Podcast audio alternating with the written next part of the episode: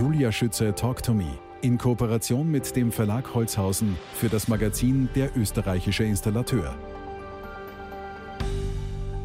Leben mit einem Denkmal könnte man es nennen. Die Lebensweise vom Bundesinnungsmeister Ingenieur Michael Mattes in einem umgebauten Vierseithof seiner Eltern und Großeltern und Urgroßeltern.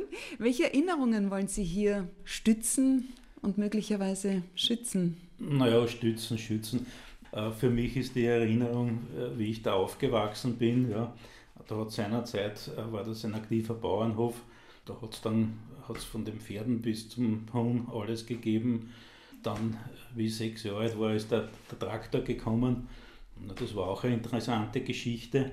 Und worum es mir eigentlich da gegangen ist, dass ich das Ganze revitalisiert habe, war halt so, ich habe es bekommen von meinen Eltern und ich wollte das erhalten. Ja, also wenn Sie da schauen, wo wir jetzt da sitzen, das war ja ehemals die Scheune, da ist der, der Außenteil 100 Jahre alt, dann wo wir da reingegangen sind, das waren so Schuppen, die habe ich weggerissen, habe es wieder so aufgebaut, jetzt ist halt ein Wohnbereich geworden. Und der Wohnbereich vorne, das ist ein Lokal geworden für meinen Sohn mit einem Gasgarten davor. Großartig. Und das hat er jetzt auch schon elf Jahre. Von wie vielen Quadratmetern sprechen wir hier im 22. Bezirk und wie heizen Sie alles? Ja, die Quadratmeter, äh, wie viel Quadratmeter der Grund hat und das Ganze, muss ich sagen, weiß ich nicht, müsste ich nachschauen. Ich weiß nur, dass ich 700 Quadratmeter beheize, wow. in, inklusive dem Lokal. Das Lokal, da gibt es eben eine, eine, ein Gastro, eine Gastroküche, die wird mitversorgt und ich heize mit Gas, mit einer äh, gasbetriebenen Wärmepumpe. Die Lüftung vorne hat eine Wärmerückgewinnung. Nebenbei habe ich Photovoltaik, der Sohn hat auch fürs, äh, für den Betrieb eine Photovoltaikanlage mit Speicher- und Insellösung, genauso wie ich. Also ja, dann haben wir halt den Hof ein bisschen renoviert, hergerichtet. Ein bisschen ist gut. Imposant ist das. Ich habe es in Teil 1 unseres Interviews erwähnt, die eigens und neu geschaffene Dachmarke der österreichischen Installateure mit den drei Zielgruppen Berufsanwärter, ja. Installateure und Konsumenten ganz leicht zu finden unter www.dieinstallateure.at. Herr Bundesinnungsmeister, von wassersparenden Armaturen über den intelligenten Geschirrspüler, moderne Pooltechnik, die richtige Wohnlüftung, bis hin zu möglichen Förderungen, Solarenergie und eben Heizungsmöglichkeiten. Informationen aus erster Hand. Was haben Sie zuletzt hier im Vierseithof umgesetzt? Ich habe alles ausprobiert, von, der, von, von Mikro-KWK über Brennstoffzelle, äh, ja, Brennwertthermen, äh, Photovoltaikanlage, äh, thermische Solaranlage. Also ich habe eigentlich alles ausprobiert. Alle Spinetteln. Automatische Gartenbewässerung und, und, und. Sie haben einen Schwimmteich. Schwimmteich haben wir auch, ja. Wie ist der ausgestattet? Na, der Schwimmteich ist ganz einfach. Also mit, mit, mit Filter ist der ausgestattet und da sind eine kleine Pumpe, die läuft 24 Stunden am Tag für die Pflanzzone, dass das Wasser in Bewegung bleibt. Und ja, zeitgesteuert ist dann eine zweite mit Plätscher, Stein und solche Sachen. Womit haben so Ihre Enkelkinder die meiste Freude? Na, die meiste Freude, wenn sie rundherum äh, marschieren und eventuell äh, der Frosch gequakt hat, dann sind sie am Nachschauen, wo der ist und so. Worin liegt eigentlich der Unterschied zwischen einem Vierseithof und einem Vierkanter? Naja, der, der Vierkanter, der ist einzig und allein in Oberösterreich. Und der Vierseithof, den darf es auch bei uns geben. Michael Matte ist geboren worden am 22. Juli 1953 in Wien, aufgewachsen auf diesem wundervollen Vierseithof, einem Bauernhof, Sie haben es erzählt, wo, seiner, wo seinerzeit von Pferd bis Huhn sämtliche Tiere vertreten waren und wo Sie den Wechsel von Pferd auf Traktor miterlebt haben. Wie hat sich denn das zugetragen? War das von einem Tag auf den anderen? Naja, das war so, ich kann mich noch gut erinnern, wie der Traktor geliefert wurde. Der ist hereingefahren, hat den mitten im Hof abgestellt hat gesagt, ja, der Traktor ist da, Unterschrift übernommen. Dann ist am Abend der Vater nach Hause gekommen und hat gesagt, jetzt probieren wir den fahren wir zum Großvater, den zeigen wir den. Dass er weiß, wie der neue Traktor ausschaut. Dann sind wir, ist er da rausgefahren und wie wir draußen waren, Also das ist Richtung stadteinwärts gegangen. Hat er gesagt, setz dich her, fahr du weiter. Was ist mit dem Pferd geworden? Na, das Pferd war, war zu Hause, also es waren zwei, zwei Pferde da, also haben, waren auch schon älter, die sind halt dann äh, verkauft worden. War leider so. ja, das war leider so, Sie sehen mein Gesicht. Ja. Aber so hat es überhaupt keine Skepsis irgendwie gegeben? Nein, gut, das hat, hat ja in, in, der Ortschaft hat es ja schon Traktor genug gegeben. Ja. Also, ist jetzt mit der Zeit gegangen. Das war noch ganz einfach notwendig, ja. ja. Besonders geprägt hat sie ihr Vater. Inwiefern? Geprägt, er, er hat sehr viel gemacht, ja. Egal, ob das jetzt mit, mit, mit Eisen war, Maschinen reparieren mm. oder sonstiges. Und ja, da habe ich immer mitgeholfen. Also mit Nägel einschlagen und solche Sachen begonnen. Und das ist halt dann immer mehr geworden. Und so ist halt die, äh, die Seite äh, zur Technik eingeschlagen worden. Ja, kein Wunder, gell, dass Sie dann die HTL besucht haben. Wie sind Sie aber auf den Bereich Sanitär, Heizungs- und Lüftungstechnik gekommen? Sie wollten doch ursprünglich Landmaschinenmechaniker werden. Richtig, ja. Das wollte ich, hat der Vater gesagt, mach was anderes, was Gescheites, das kannst du nicht Oh Mann! ja, dann bin ich in die HTL gegangen. In der HTL hat mich auch das Elektrische interessiert, ich war aber in der Maschinenbauabteilung. Ja, dann war ich mit der HTL fertig, dann ist das Bundesheer gekommen. Äh, während der HTL war es so, ein, ein, ein, guter Freund von mir war Installateur. Mit dem war ich halt meistens dann Samstag, Sonntag unterwegs. Auf Baustellen, sogenannten Pfusch. Ja. ja. Und so ist, so ist halt auch da das Interesse geweckt worden. Und wie ich dann das Bundesheer hatte, ja, habe ich überlegt, was ich machen soll. Da bin ich dann über einen Bekannten gekommen, der gesagt, da gehe ich in eine Firma, die suchen eher einen Elektriker.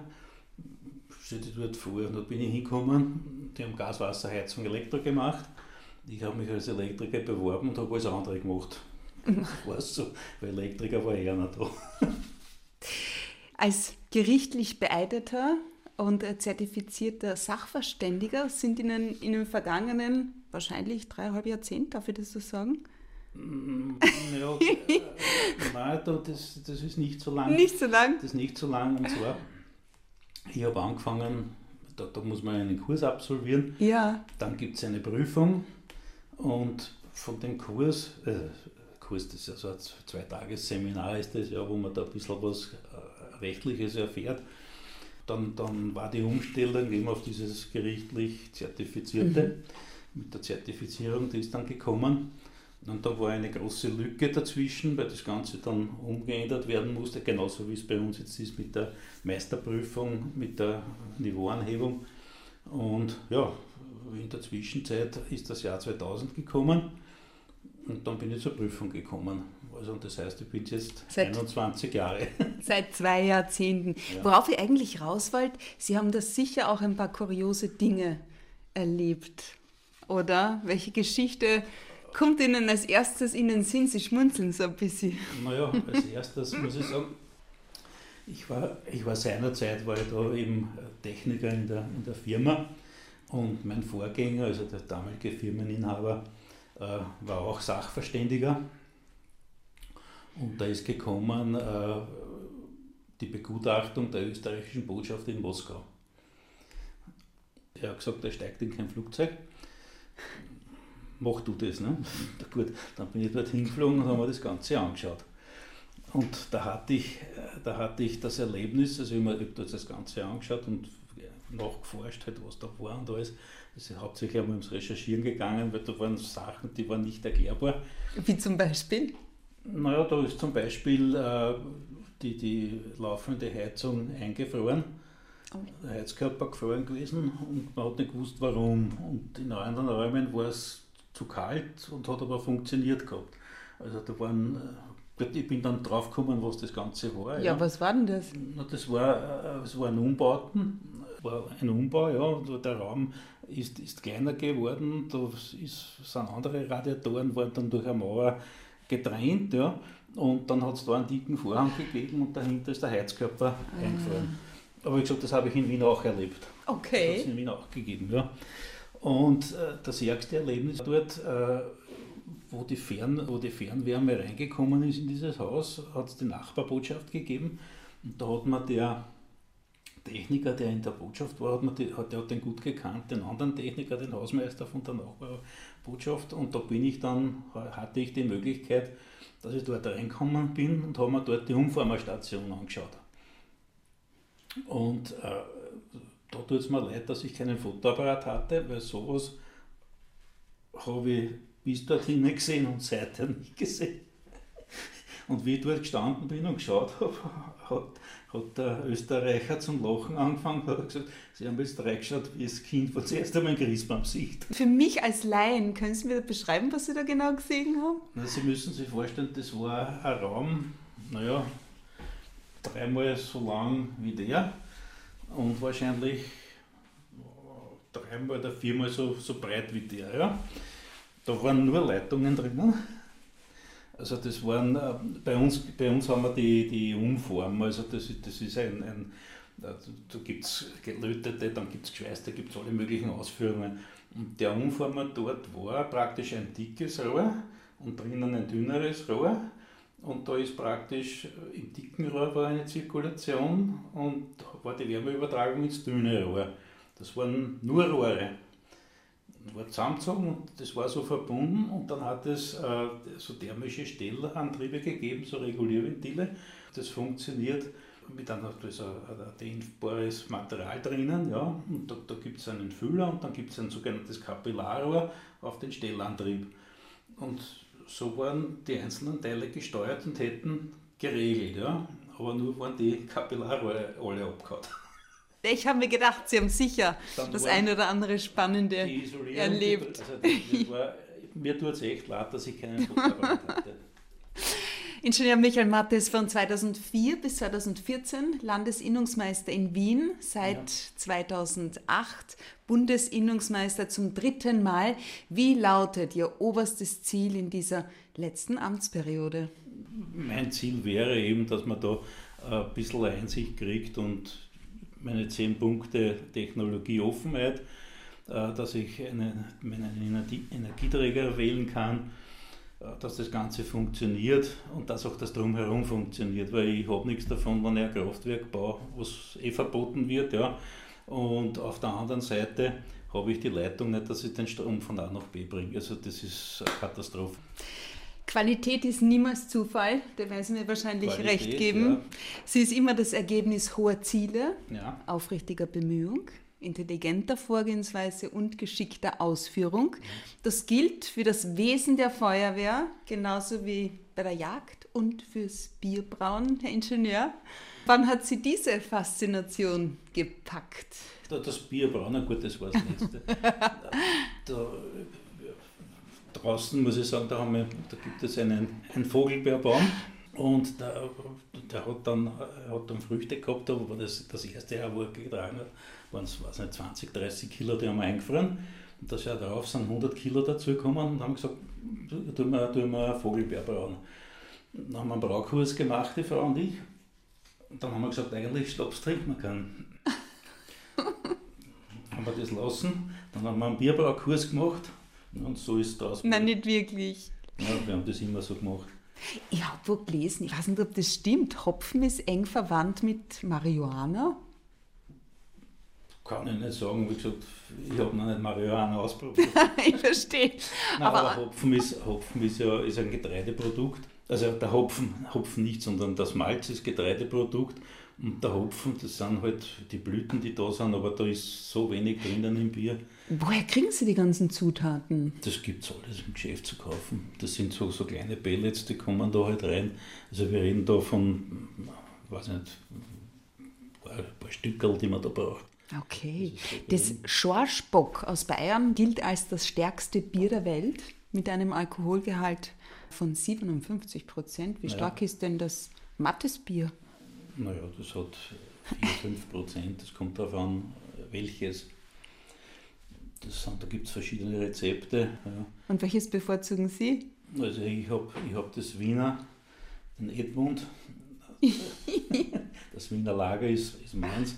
Und da mache ich daraus ein Kreativbier mit ein bisschen Honig drinnen. Oh, ja. Das klingt gut. Ja. Was ist denn für Sie ein absolutes No-Go beim Bierbrauen? Oder andersrum gefragt, woran erkenne ich ein richtig gutes Bier, hohe Brauqualität?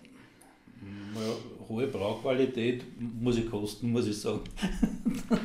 oder man erkennt es am Schaum, oder? Das, es muss schmecken. Der Schaum ist natürlich auch eine eigene Sache, dass der richtig hält und alles. Ja. Das sind schon Feinheiten dann drinnen. Aber ich glaube, das ist hauptsächlich, hängt das dann auch mit der Temperatur zusammen. Wer kommt denn überhaupt so in den Genuss vom Mattesbier? Vom Mattesbier? Naja, ja. ich, wie gesagt, ich habe das, hab das ausprobiert, mit denen habe ich begonnen. Und während dem Lockdown Gastronomiebetrieb war geschlossen. hat der Sohn gesagt, na, wie, ist denn das? Und dann hat er sich interessiert dafür. Und das hat er mich überholt. Michael Mattes, ein Mann, ein Bier, ein Feuerwehrmann seit vielen, vielen Jahren. Was bedeutet Ihnen diese freiwillige Tätigkeit? Wieso machen Sie das? Begeben Sie sich mitunter ja auch in Lebensgefahr. Sicher haben wir auch Glück gehabt. Ja, ja das, wie gesagt, das haben wir da im Ort gehabt und ich bin damit aufgewachsen. Wie ich dann das richtige Alter hatte, bin ich dazugegangen, Führerschein, LKW und sind wir schon gefahren. Ja, seid schon gefahren und immer noch. Was war denn so die brenzligste Situation, die Sie erlebt haben? Brenzlig?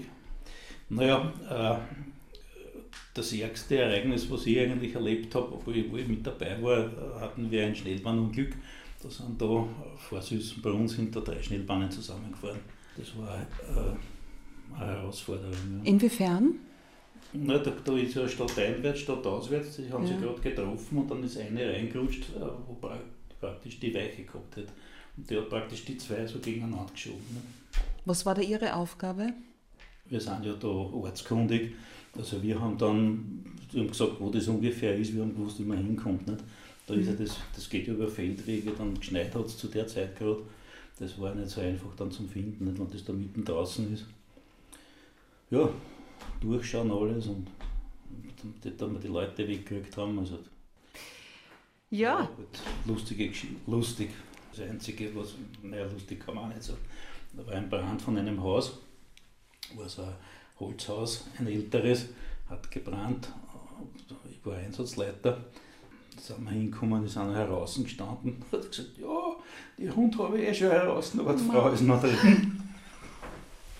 Ich gehe davon aus, dass ihr die Frau auch noch rausbekommen habt, oder? Datenschutz haben wir es ausgeholt.